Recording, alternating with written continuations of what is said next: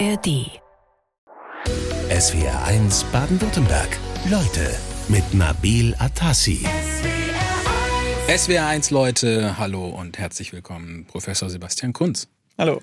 Schön, dass du da bist, denn wir duzen uns, ähm, weil du es dir so gewünscht hast. Du hast gesagt, da redet sich's einfach Es besser. redet sich einfacher, finde ich auch. Ja. Also ich äh, muss auch sagen, wie du weißt, ich habe ja die letzten Jahre vor Ulm in Reykjavik gearbeitet und die Isländer, die kennen das ja gar nicht mit diesem Nachnamen, also mit dem Sie sowieso nicht. Und wenn man das mal in allen Ebenen miterlebt hat für so eine lange Zeit, dann erstens geht es in einen mit rein und zweitens merkt man einfach, das ist einfach, also ich finde es netter. Also es ist so das Internationale, was es tatsächlich dann bei dir ähm, be bewirkt hat, dass du sagst, das Siezen, das liegt mir irgendwie nicht.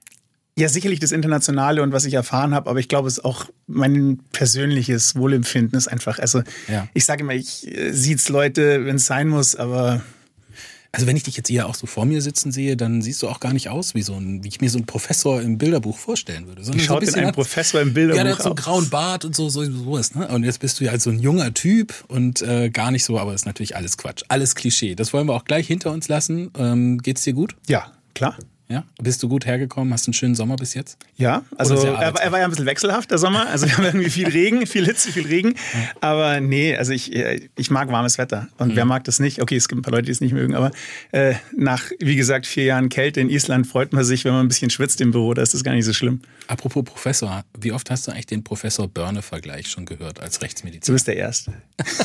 Da, da bin ich beruhigt. Ja, Nee, also es ist, ist ja klar, die, die Rechtsmedizin ist ja viel in den Medien, wird ja viel medial aufgearbeitet, schon seit mehreren Jahren. Und ich finde es gut, dass die Leute so ein bisschen Bild haben. Ja? Und egal, welch, welche Serie das jetzt ist, welcher Film das jetzt ist, ähm, es macht es ja auch mir leichter, meinen Job so ein bisschen näher zu bringen. Auch wenn man jetzt Nachwuchs kreieren will oder sowas, Leute motivieren will für den Job, ist ja immer gut, wenn die ein Bild haben. Wenn sie sagen, Rechtsmedizin, keine Ahnung, habe ich im Studium mal irgendwie gehört, sonst habe ich nie Berührung damit, das macht es schwieriger. Also ich bin dankbar, dass es das gibt. Also ist Börne gut für den Nachwuchs?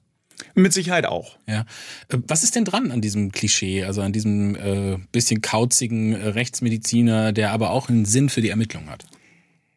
Also ich finde, ähm, es wird immer gerne so dargestellt. Äh, ich, ich würde sagen, wir, also wie Rechtsmediziner, Medizinerinnen, wenn ich das so sagen darf, äh, wir sind so schon anders. Also ich würde sagen, wir sind mehr Lebemenschen, sehr positiv, weil man eben jeden Tag mit Mord und Totschlag oder Negativaspekten des Lebens zu tun hat. Und dann ist es schon so, dass man eigentlich das Leben mehr genießen will und deswegen schon ein bisschen positiver ist. Und wir ermitteln eigentlich gar nicht. Also wir sind manchmal schon mit der Polizei dabei, auch äh, bei irgendwelchen ähm, Zusammentreffen in irgendeiner Suche oder so weiter, ähm, Meetings und beraten, aber wir gehen jetzt nicht von Tür zu Tür und schauen, wer hat's gemacht.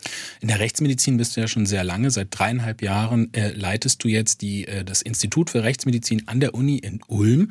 Äh, Gibt es so einen Fall, der dich aktuell umtreibt? Ja, Ja, mindestens ein Jahr. Das Problem ist, die aktuellen Fälle, die sind ja ein bisschen schwierig öffentlich zu bereden, zu bequatschen, vor allem weil ja die Ermittlungen noch laufen. Ja. Aber ähm, jeder, der die Zeitung aufgemacht hat im letzten halben Jahr, hat ja durchaus gesehen, dass da äh, nicht nur ein Fall ist, wo Mord und Totschlag ist, aber einen speziellen und äh, ja, der beschäftigt mich gerade, aber über den können wir nicht wirklich reden. Ja, vielleicht nehmen wir einen mal aus der Vergangenheit. Das ist leichter, ja, Sendung, das ist äh, leichter. Weil dann darf man schon drüber reden. Ja klar, man darf ja, also das hört man ja auch in den ganzen Podcasts und, und ähm, in allem, was ausgewertet wird, wenn ein Fall abgeschlossen ist und äh, auch mal vor Gericht gegangen ist, eine richt- gerichtliche Verhandlung ist ja meistens öffentlich, also eigentlich immer öffentlich, manche Teile werden manchmal der Öffentlichkeit ausgeschlossen, aber das ist ja öffentliches Gedankengut, das heißt, man kann das benutzen. Und äh, wenn man es losgelöst macht von Merkmalen, wo man eindeutig jemanden identifizieren kann, dann darf man das ja auch zum Beispiel jetzt für Lehrzwecke, Weiterbildungszwecke verwenden. Also das geht. Aber beim laufenden Fall, da schließt sich das aus. Da darf man einfach gar Also ich würde, glaube ich, Ärger kriegen. Gibt es denn, äh, gibt's häufiger mal Fälle, die dich umtreiben? Ich würde sagen, immer die Fälle, und die sind Gott sei Dank sehr selten, wo man wirklich hinkommt und nicht weiß, wer es war. Meistens hat man eine Idee oder oftmals ist es auch so, dass der Täter die Polizei oder No- Notarzt ruft oder die Täterin, weil die Situation per se ja überwältigend ist, wenn man jemanden umgebracht hat, ob das jetzt im Streit war, ob das geplant war oder wie auch immer. Und da ist sehr viel klar. Da sind wir eigentlich nur noch dafür da, dass wir schauen, okay, stimmt auch das, was gesagt wird? Ähm, wie gefährlich war es? Gab es gewisse Mordmerkmale, die dann natürlich in der juristischen Aufarbeitung ähm, wichtig sind? Aber da ist dieses Ermittlerische, dieses Wer hat wen umgebracht, ja nicht da. Aber in den Fällen, wo man am Anfang denkt, Mensch, Das stimmt aber alles nicht. Und so wie es initial ausschaut oder vielleicht auch gestaged ist, so ist es nicht und dann mit der Polizei zusammen berät, wie gehen wir jetzt weiter. Und da sind wir, wie gesagt, auch ähm, in, in diesen ganzen polizeilichen Treffen, in, in, in, den Kommissionen mit dabei und versuchen hier zu helfen, wie du schon gesagt hast, den Sachverstand irgendwie näher zu bringen. Und das ist natürlich wesentlich spannender, als wenn ich jetzt einfach nur eine Standard-Sicherheitsobduktion mache. Seit dreieinhalb Jahren knapp leitest du die Rechtsmedizin in Ulm. Ähm, warst du eigentlich schon beim Schwörmontag? Ja, klar. Ja, und zweimal. Also ja? dieses Jahr und dieses Jahr war der ja fast nahezu abgesagt worden. Ja, es hat ein bisschen gekrummelt und äh, also ich habe nicht dran geglaubt. Also wir haben uns schon fertig gemacht mit Schlauchbooten mit unseren Kiddies, also meine Frau Tina und ich und äh, sind mit den Kiddies dann rein. Nicht ganz ins Getümmel, aber waren dabei und äh, hat genauso wie das Jahr davor riesen Spaß gemacht. Also ich bin wirklich, wirklich überrascht, wie cool Ulm und wie, wie schön das ist, wenn da einfach die ganze Stadt bebt und es ja, gefeiert wird und einfach, äh, also richtig schöner Tag. Jeder, der da noch nicht war, ich kann es wärmstens empfehlen. Also bist gut angekommen in Ulm ja, offensichtlich. Ja. Ähm, weil du ja ankamst 2020, gerade so März, April, glaube ich, also zum Anfang der Corona-Pandemie. Also da ging es eigentlich schlechter nicht für den Anfang. Oder? Ja, also wir haben unseren Kiddies erzählt, wie schön die Spielplätze sind, direkt wo wir wohnen. Und äh, sind fünf Minuten da und müssen dann sagen, sie dürfen nicht auf den Spielplatz, sie können nicht in den Kindergarten. Ähm, und dann war Ulm natürlich erstmal doof, weil die natürlich das nicht kapiert haben, warum, wieso, weshalb. Und äh, es hat ein bisschen gedauert, aber mittlerweile ist ja wieder das normale Leben und da äh, ja. macht Spaß. Ankommen ist ja überhaupt so ein Thema. Also du bist mit deiner Familie, deine Frau ähm, ist Strafverteidigerin. Genau. Da kommen wir auch gleich nochmal drauf zu sprechen. Jetzt also ist das Zufall oder? Naja, wir haben nicht. uns halt vor Gericht kennengelernt, klassisch. also äh, Zufall in dem Sinne ja. Ja. Und äh, ja, also bisschen Zufall, bisschen auch nicht. Ähm, und also der Start in Ulm, der war ein bisschen holprig wegen der Pandemie, aber ansonsten konntest du es inzwischen ein bisschen kennenlernen? Ja, klar, klar. Also ich finde es auch ein wirklich sehr, sehr nettes Städtle. Ja. Ähm, und äh, es ist mir auch wirklich heimlich. Also das sagen ja viele Leute, dass das Schwäbische jetzt nicht so ja. äh, der schönste Dialekt ist. Und äh, meine Eltern kommen ja aus dem Schwabeländle, ja. ähm, also Schwäbisch Hall und Kreilsheim in die Richtung. Und, und du selber bist ja Münchner. ich selber bin Münchner, genau. Ja, ja stimmt. Und äh, daher ist es mir auch heimlich. Also ich muss immer an meine Oma denken, mein Opa, wenn ich das höre. Und äh, das macht es natürlich einfacher, wenn man so eine emotionale Verbundenheit hat mit dem Dialekt, dass man dann auch äh, natürlich in der Stadt oder im, in dem Bereich sich wohlfühlt. Was macht es denn aus für dich, Ulm? Hm, was macht Ulm für mich Sind es die Biergärten an der Donau? Sind es die Hügel? Nee, ehrlich gesagt, wir hatten, wir hatten Glück, dass wir einfach äh, sehr viele nette Leute kennengelernt haben, die sehr offen waren und ich einen super tollen Freundeskreis habe. Und das würde ich sagen, das macht es für mich momentan aus. Ja? Sagt man das den Ulmern nach, dass die sehr offen sind? Ich weiß es nicht. Ich kann nur sagen, wie es mir gegangen ist. Ja, okay, das ist ja eine schöne Erfahrung und macht Mut. Was ist mit dem äh, Nebel? Es Kommt wird gesagt, ein, es ist doch so eine Nebelsuppe immer in Ulm. Ja, also ich, wir haben das Glück, wir wohnen auf dem Eselsberg. Ähm, das heißt, ich sehe den dann immer so leicht unter mir. Aber es ist, äh, also im Herbst war ich schon etwas überrascht, auch wenn man mir natürlich gesagt hat, ja, der kommt und es ist kalt und halt nicht so schön. Aber wenn du in Island warst, wo es im Herbst oder dann gegen Ende Herbst, November, Dezember einfach nur dunkel ist und kalt, da ist der Nebel eigentlich relativ schön. Nur die Sonne auch gar nicht mehr aufgeht. Richtig, richtig. Du bist ziemlich viel rumgekommen äh, während deiner Assistenzarztzeit und auch dann darüber hinaus. Äh, du warst, glaube ich, in Schweden. Genau, ja. Äh, Island, das haben wir jetzt gerade gehört, da ja. warst du drei Jahre, sprechen wir auch gleich noch drüber. Salzburg. Salzburg, also ziemlich viel rumgekommen. War dann auch irgendwann der Punkt erreicht, wo man gesagt hat, jetzt muss ich mal irgendwas Substanzielles machen. Also jetzt übernehme ich mal so ein Institut. Es gibt ja nur vier in Baden-Württemberg. Also es ist natürlich so, dass man sich irgendwann gerade mit zwei Kiddies äh, überlegt, wo soll die Reise hingehen, wo will ich wirklich bleiben. Und klar, dann ist natürlich der Süden von Deutschland ein Bereich, der mir persönlich sehr nahe liegt, wo ich gesagt habe, hey, da würde ich gern bleiben und äh, den Anker setzen. Aber es ist auch schön, diese ganzen anderen Erfahrungen gemacht zu haben und ein bisschen umtriebig bin ich ja. Also es macht ja Spaß, neu anzufangen. Es macht Spaß, äh, Gesellschaften, neue Gesellschaften kennenzulernen, auch rechtsmedizinisch. Ja. Mhm. Jeder geht ja ein bisschen anders an ein Tötungsdelikt beispielsweise ran. Also sowohl Polizeieinheiten als auch die Justiz.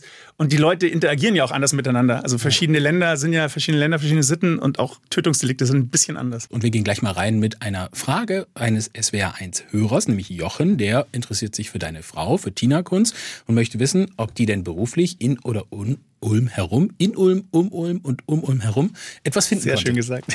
Ja, klar hat sie. Also äh, sie hat es geschafft, für sich selber eine kleine Kanzlei aufzumachen. Wir sind ja am Eselsberg, also Anwaltskanzlei am Eselsberg, macht sie Strafrecht. Ja. ja. Arbeitet ihr auch zusammen? Dürfen wir ja gar nicht. Also man hat ja das Problem der Befangenheit. Also wenn jetzt ein gleicher Fall sozusagen rechtsmedizinisch aufgearbeitet wird mhm. und dann auf der anderen Seite die Verteidigung sitzt und die, die beiden im wahrsten Sinne des Wortes miteinander im Bett schlafen, dann ähm, ja, ja, das ist ein bisschen Sinn. problematisch. Das, also macht das geht nicht. Aber ihr habt das kompensiert, äh, indem ihr mal eine Zeit lang einen Podcast zusammen aufgenommen habt. Das kommt aber später, weil wir haben ja angekündigt, wir wollen über deine Zeit in Reykjavik sprechen. Äh, drei Jahre beziehungsweise fast vier hast ja. du die Rechtsmedizin in Reykjavik auf Island äh, geleitet von 2016 bis 2020. Äh, musst du uns mal kurz erklären, wie kam es denn dazu? Ja, eigentlich war ich ja damals in Salzburg tätig und es gibt so einen Verteiler, rechtsmedizinischen Verteiler, also einfach einen E-Mail-Verteiler, wo halt alle möglichen Jobangebote da drüber kommen. Und dann kam halt eben das Angebot, äh, Leiter der Rechtsmedizin auf Island zu sein. Und das ist schon mal was, wo du dir denkst, äh, okay, vom ganzen Land und äh, was ist überhaupt Island? Also damals hatte ich überhaupt keine Berührungspunkte, war da noch nie gewesen und nichts und fand es aber sehr spannend und habe dann mal ein bisschen recherchiert und habe mir gedacht, oh ja, bewirbst dich mal so banal war's. Und äh, dann bin ich dahin, haben ein Interview geführt und letztlich haben sie sich für mich entschieden. Und dann habe ich gedacht, okay, mit Tina besprochen und wir haben gesagt, ja, das kriegen wir irgendwie hin. Sie hat damals von Salzburg aus äh, sich äh, nach Berlin beworben gehabt. Also hat in Berlin gearbeitet. Und dann habe ich auch gesagt, ob wir jetzt Fernbeziehung Salzburg-Berlin führen oder Reykjavik-Berlin, das ist gerade egal. Aber es ist eine andere Struktur. Es ist eine Insel. Es gibt nicht so wahnsinnig viele Isländer, also ungefähr so viele wie Bochum Einwohner haben, also knapp 370.000, von denen einige dann auch noch im Ausland äh, sind.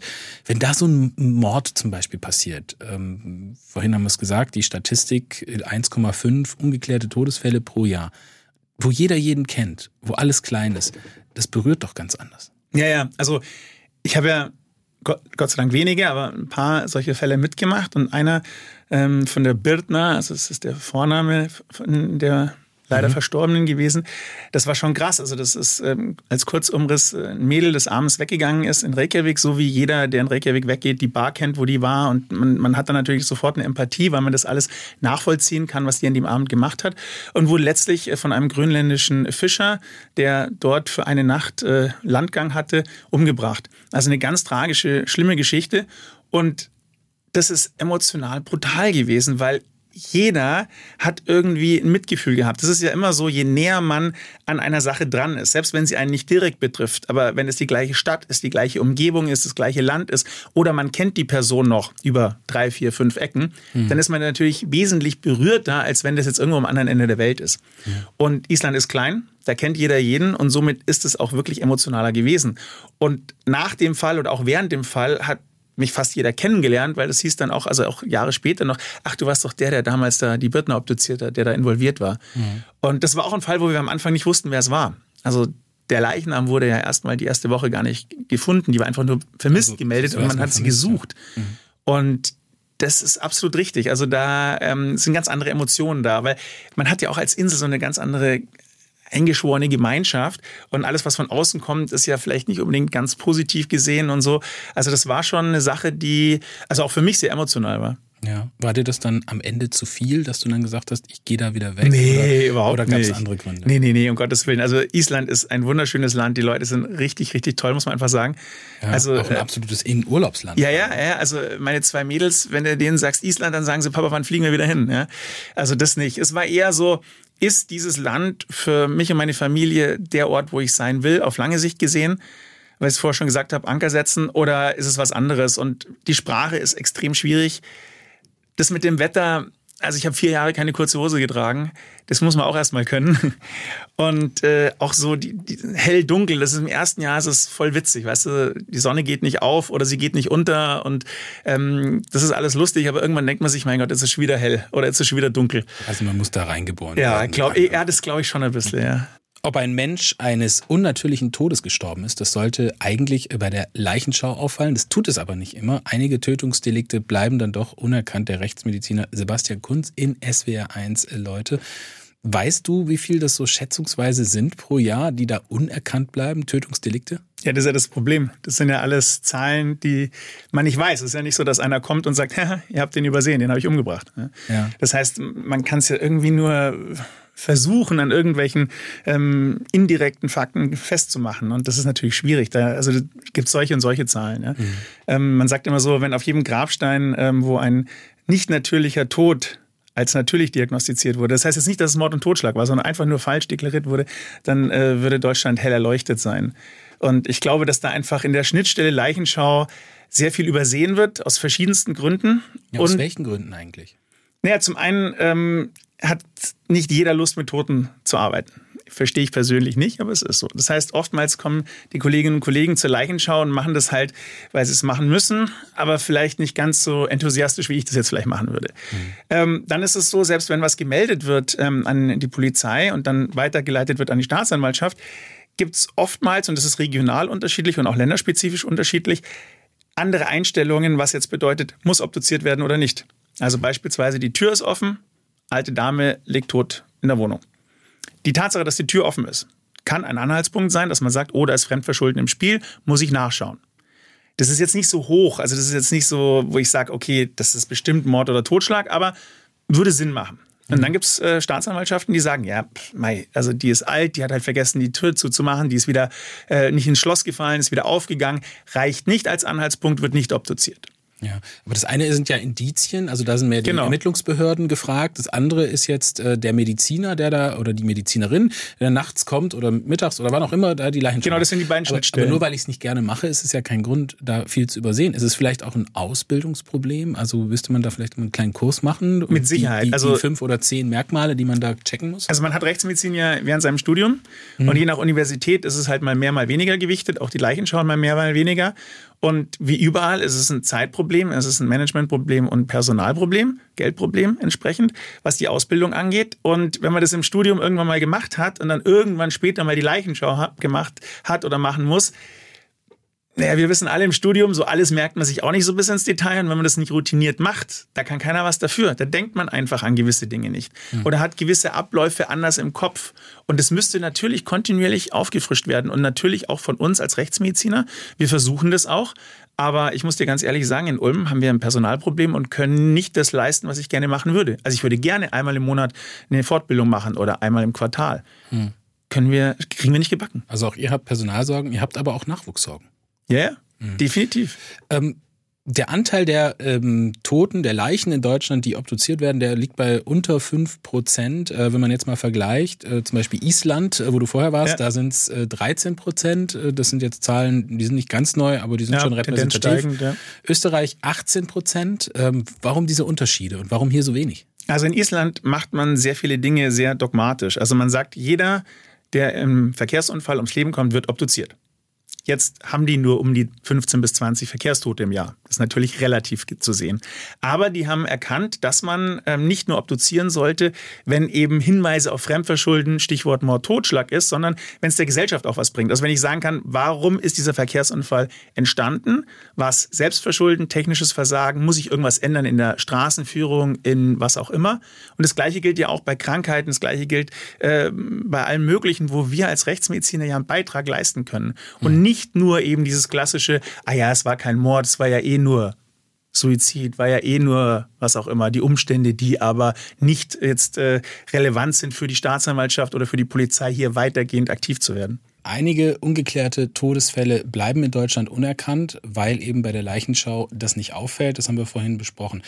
Ähm, ist das ein Problem? Also kann man als potenzieller Gewalttäter mit sowas kalkulieren und dann den perfekten Mord begehen? Also natürlich kannst du nie mit sowas kalkulieren, das ist ja klar. Und Gott sei Dank äh, ist es ja meistens so, dass es nicht so einfach ist, den perfekten Mord in Anführungszeichen zu begehen. Und spätestens bei uns auf dem Tisch fällt es natürlich auf. Und es gibt ja die zweite Leichenschau, die in Ulm wir selber machen, also die Rechtsmedizin, bevor jemand kremiert wird. Und ich glaube, auch wenn man jetzt sagt, es gibt gewisse Schwachstellen im System, ist es jetzt nicht so, dass es so ist, dass die Kolleginnen und Kollegen jetzt so viel, ich sage jetzt mal platt Scheiße machen. Also ganz und gar nicht. Die machen einen sehr, sehr guten Job. Und das sind ja würde ich mal schätzen, ist ein Bruchteil, das wirklich durchs System gleitet. Mhm. Nichtsdestotrotz muss man natürlich die Augen drauf haben und schauen, dass man das verbessert. Weil mhm. nur wenn man natürlich kontinuierlich verbessert, wird es auch insgesamt. Ja, aber gib uns doch trotzdem mal ein Beispiel. Also so eine Vortäuschung, hast du sowas schon mal erlebt? Also falsche Angaben äh, zum Tod, äh, die dann äh, so vielleicht hätten unbemerkt bleiben können, die dir dann aber spitzfindigerweise doch Also ich hatte einen, einen Fall in, in Salzburg, den haben wir dann auch äh, publiziert. Und das ist ein sehr schönes Beispiel von ähm, einem Konstrukt, das zu wenig obduziert wird. Und zwar war es äh, eine junge Frau, die ähm, erhängt an der Klinke der eigenen Badezimmertür aufgefunden wurde. Jetzt kann man sich äh, durchaus erhängen in einer so niedrigen Position. Das war mit einem Glätteeisen, hat sie sich erhängt gehabt. Äh, und es ist den Ermittlern vor Ort, also sowohl dem leichenschauenden Arzt als auch dem Polizeibeamten, nicht klar gewesen, dass hier ein Suizid vorgetäuscht war, also dass es tatsächlich eine Tötung war. Also die wurde erdrosselt mit diesem Kabel und anschließend da positioniert. Also es wurde gestellt, dass es ein Selbstmord war. Und das ist erst rausgekommen, nachdem die Familie gesagt hat, die hat sie nicht umgebracht, Druck gemacht hat, auch über die Medien und dann die Staatsanwalt gesagt hat, na gut, dann obduzieren wir halt. Und dann haben wir eindeutig festgestellt, dass es nicht so war. Wenn ich jetzt der Meinung bin, ähm, mein, meine Verwandtschaft, die da verstorben ist, sollte obduziert werden, kann ich das bei Ihnen anfragen? Bei dir, Entschuldigung. Ja klar, also grundsätzlich ähm, gibt es die Möglichkeit der Privatobduktion. Aber es sollte ja eigentlich so sein, dass wenn es irgendwelche konkreten Fragestellungen gibt oder auch Hinweise oder Verdachtsmomente, dass das die Staatsanwaltschaft initiiert und auch natürlich der Staat dann übernimmt die Kosten. Ja, ja. Hat ja auch andere positive Auswirkungen, wenn man mehr obduziert. Also zum Beispiel, dass man Krankheiten findet, das hilft dann auch den, den, den Verwandten zum Beispiel. Den natürlich, natürlich. Ja, da haben wir jetzt ein Beispiel zum Beispiel bekommen äh, von Ursula Liedke-Weiß, die uns ihren Fall geschildert hat, mache ich jetzt hier an der Stelle nicht. Aber in dem Fall war es zum Beispiel so, ähm, dass ihr Bruder obduziert wurde und dadurch eine familiäre Erkrankung bekannt wurde. Also das ist ein ähm, Problem, das gerade in Island sehr publik ist und wo die Leute sehr sensibilisiert sind für, ähm, weil es eben dort relativ gesehen einige Erbkrankheiten gibt, dass wir ja nicht nur rechtsmedizinisch obduzieren im Sinne von Ausschluss, Mord, Totschlag, sondern wir schauen ja jedes Organ an. Wir obduzieren ja schon auch ein bisschen pathologisch und da sieht man ja dann, wenn das Herz vergrößert ist und das potenziell eine vererbbare Krankheit ist oder andere Sachen, die wirklich einen Gendefekt mit sich bringen, wo man sagen kann, hey, das schreiben wir dann auch im Obduktionsbericht, hey, ähm, es sollten die Angehörigen, die nahen Angehörigen sollten zum Arzt gehen, in die und die Richtung mal schauen. Ja, Stichwort, es wird zu wenig obduziert. Äh, Karin Möller aus Reutlingen möchte wissen, ähm, ob du denn als Rechtsmediziner auch Impf, äh, also an der, vermutlich an der Impfung Verstorbene und an, vermutlich an Corona Verstorbene obduziert hast. Also wir hatten Fälle, wo die zeitliche Komponente gegeben war, also sowohl Corona als auch ähm, an der Impfung. Mhm. Und äh, da muss man halt schauen, ob sich das bewahrheitet oder nicht. Und das ist natürlich sehr komplex. Also an Corona ähm, die, die, den Tod nachzuweisen, wenn jemand an der Erkrankung verstirbt, das ist relativ gesehen einfach, weil man untersucht ja unter anderem die Lungen und sieht dann entsprechende Veränderungen und sieht dann, okay, mit der Lunge in dem Stadium der Erkrankung kann man einfach nicht mehr gescheit atmen. Zum Beispiel jetzt und äh, verstirbt dann an akuten Respirationsversagen. Bei der Impfung ist es natürlich entsprechend schwieriger. Da muss man dann ähm, auch die pathologische Expertise mit ins Boot holen, dass da histologische Untersuchungen gemacht werden und so. Aber grundsätzlich denke ich, dass äh, weil du es ja auch angesprochen hast, die Obduktionsrate, auch was jetzt Krankheiten angeht, und das ist egal, ob das Corona ist oder irgendeine andere Krankheit, die wir in der Zukunft haben werden, man kann ja die Art und Weise, wie jemand stirbt, nur festlegen, also zweifelsfrei, wenn ich mir die Organe anschaue. Wenn ich von außen drauf schaue, auch wenn ich klinisch noch so sehr viel Parameter genommen habe, dann ist es immer eine Verdachtsdiagnose. Mhm. Und richtig beweisen können es ja nur wir oder die Pathologen eben. Also hätten wir, um Corona, Impfung und Co. besser zu verstehen, früher mit der Obduktion beginnen sollen, systematisch? Also die Meinung haben ja die meisten Kolleginnen und Kollegen von mir. Und äh, in Hamburg, äh, Stichwort der Professor Püschel und Professor Andruschka, die haben das ja sehr, sehr gut gemacht. Die haben die Möglichkeit gehabt oder denen wurde die Möglichkeit gegeben, mehr zu obduzieren. Und natürlich muss man bei einer neuen Erkrankung vorsichtig sein. Das ist ganz klar. Eigenschutz geht vor. Also keiner von uns ist suizidal. Nichtsdestotrotz glaube ich, dass die Rechtsmediziner vor Viren, beim toten Menschen wohlgemerkt, ja, ich rede jetzt nicht von Lebenden, ähm, nicht so viel Angst haben. Weil mhm. Virus braucht lebende Zellen und wenn jemand eine Weile schon tot ist, ist die Infektionsgefahr einfach nicht hoch. Nimm uns doch mal mit zu so einer äh, rechtsmedizinischen Obduktion. Wie läuft die ab? Äh, läuft die manchmal schon direkt am Tatort ab? Also gehst du da auch hin? Wir gehen auch zum Tatort, ähm, wobei da schneidet man nicht auf. Also da macht man sich einen ersten Eindruck, schaut, muss obduziert werden oder nicht. Manchmal ist es ja auch nicht klar. Und wenn man sagt, okay, hier ist Gewalt im Spiel, hier muss man schauen, was passiert ist, dann ähm, wird die Leiche sozusagen eingepackt und kommt zu uns. Mhm. Äh, ganz zu Beginn, wir sind ja im fünften Stock, also wir haben einen schönen Blick, was rechtsmedizinische Institute nicht immer haben im Obduktionssaal. Das heißt, der Leichnam wird von der Bestattung im Aufzug hochgebracht. Dann ja, also das Klischee mit dem Keller, das wird in Ulm schon mal widerlegt. Genau, also wir haben Sonnenlicht, was ja. durchaus schön ist, da macht es auch mehr Spaß. Ja. Und äh, dann wird der Leichnam erstmal gewogen, vermessen. Äh, die Kleidung wird so drangelassen, also so wie er aufgefunden wird. Und dann fangen wir an zu diktieren. Wir diktieren erstmal, ähm, was die Person anhat und äh, schauen, was in den Taschen ist, wenn es die Polizei nicht alles schon gemacht hat. Und dann, wenn der nackte Leichnam da liegt, dann hört sich das dann so an, es handelt sich um einen unbekleideten männlichen Leichnam mit einer Körperlänge von und einem Körpergewicht von. Und dann wird die Todesstarre, also die Leichenstarre wird geprüft, es wird die sicheren Todeszeichen werden angeschaut und der Leichnam angeschaut, von oben bis unten. Bist du da allein bei so einer Obduktion? Nee, es müssen ja ähm, äh, laut Strafprozessordnung zwei Ärzte sein, also ein Facharzt und ein ähm, approbierter Arzt. Mhm. Dann äh, also unsere Präparat Genau. Unsere Präparatorin ist mit dabei. Und von der Polizei ist dann jemand anwesend, manchmal auch noch von der Staatsanwaltschaft, je nachdem, wie gewichtig der Fall ist. Und dann schaut man wirklich erster Eindruck alles an. Wenn jetzt keine äußeren Verletzungen sind, ist es natürlich schneller, als wenn ich jetzt 40 Stiche habe, die ich durchnummerieren muss, wo ich schauen muss, wo was reingeht, vielleicht rausgeht und erstmal äußerlich schaue. Und dann werden alle Körperhöhlen eröffnet, also Kopf, Brust, Bauch und man nimmt alle Organe raus. Gibt es verschiedene Techniken, äh, wie jedes Organ herauspräpariert wird und wird dann auch seziert, also aufgeschnitten und geschaut, finde ich Hinweise für eine Todesursache. Und grundsätzlich wird es immer gleich gemacht. Es ist bloß so, dass wenn ich natürlich jetzt, äh, wie schon gesagt, Messerstiche habe, dann muss ich natürlich jeden einzelnen Kanal entlang präparieren. Genauso wie beim Schuss. Genauso, ähm, wenn irgendeine andere Gewalteinwirkung ist, muss ich natürlich da meinen Fokus drauf legen. Aber grundsätzlich ist der Ablauf sehr ähnlich mit gewissen Akzentuierungen. Mhm. Und äh, du hast einen starken Magen, oder?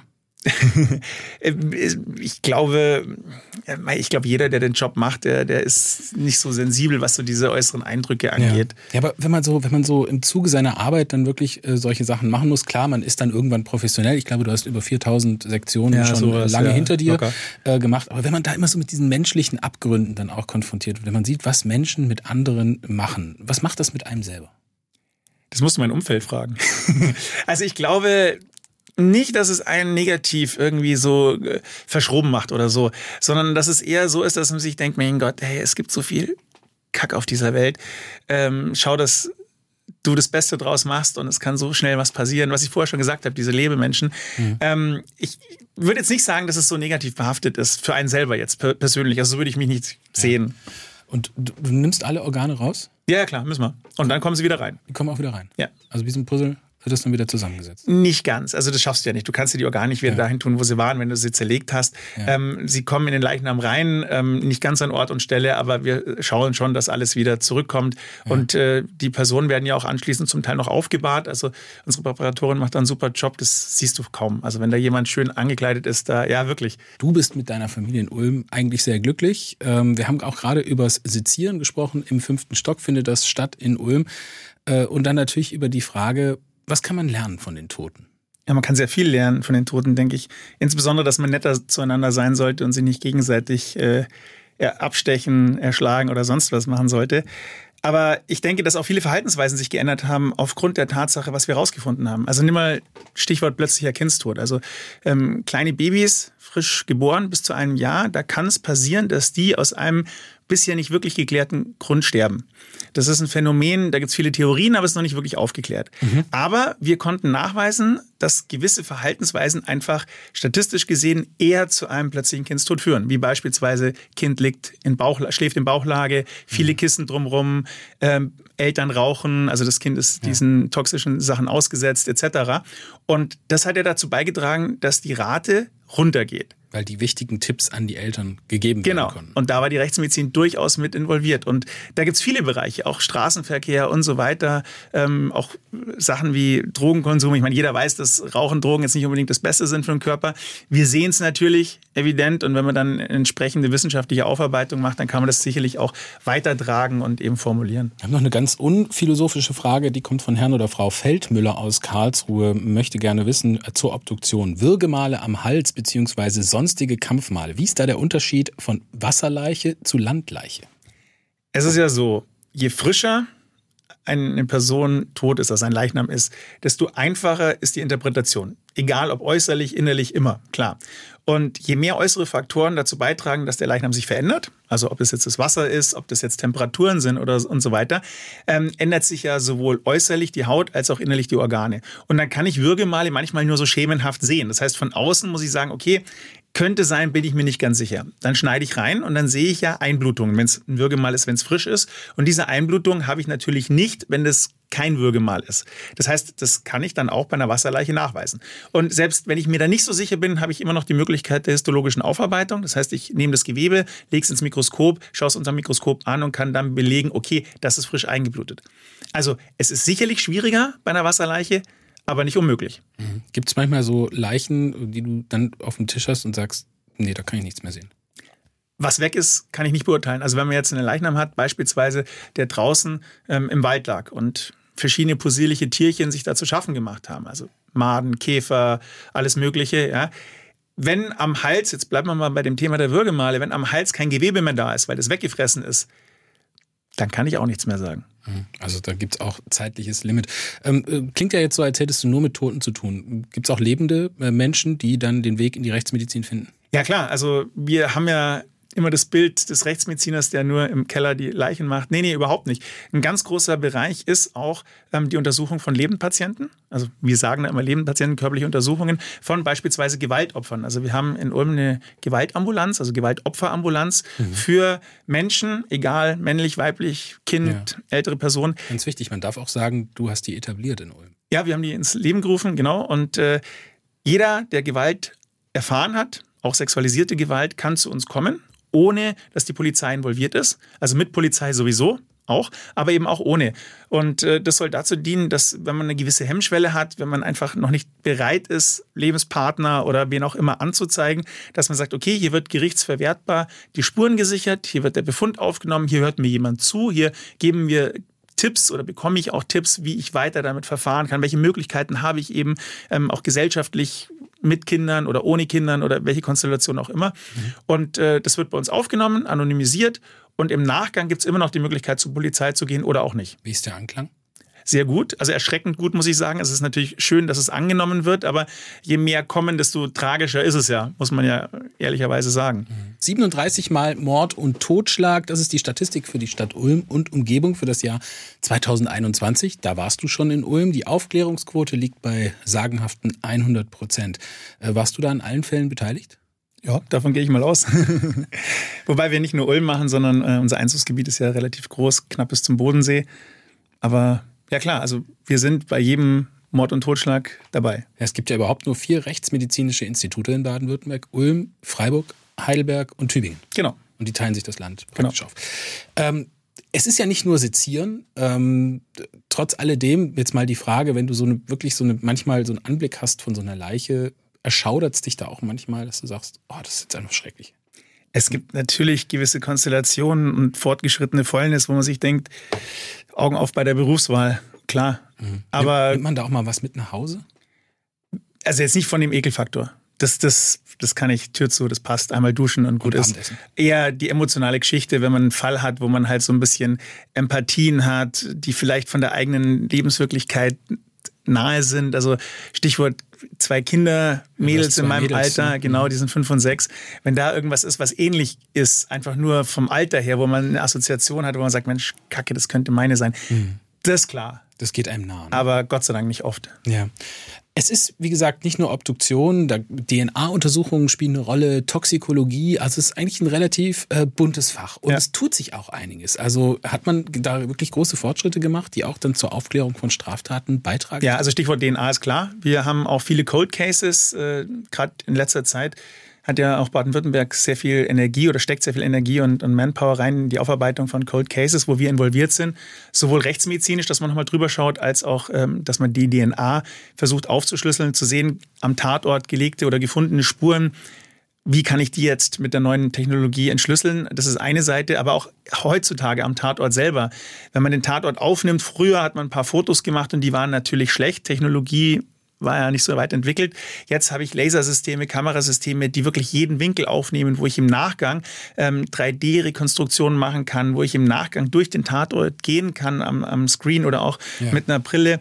Und ähm, wir machen bei ganz vielen ähm, Leichen auch ähm, Postmortem-CT, also eine Computertomographie, wo wir dann auch im Prinzip sowohl Knochen darstellen können ähm, als auch innere Organe, wo man einfach objektiv auch das, den gleichen Datensatz jemandem anderen nochmal zeigen kann oder im Nachgang Zweitbefundung und so weiter. Ein CT nach dem Tod, da muss man dann auch auf die Strahlenbelastung keine Acht mehr geben. Richtig. Ähm, du willst die sogenannte Blutspurenmusterverteilungsanalyse in Ulm etablieren. Wie weit bist du damit bekommen und was ist das? Also das wird ja immer zusammen mit äh, den Kriminaltechnikern gemacht und wir haben schon einige Fälle gehabt und wir konnten durchaus helfen und es ist im Prinzip die Interpretation von Blutspuren am Tatort.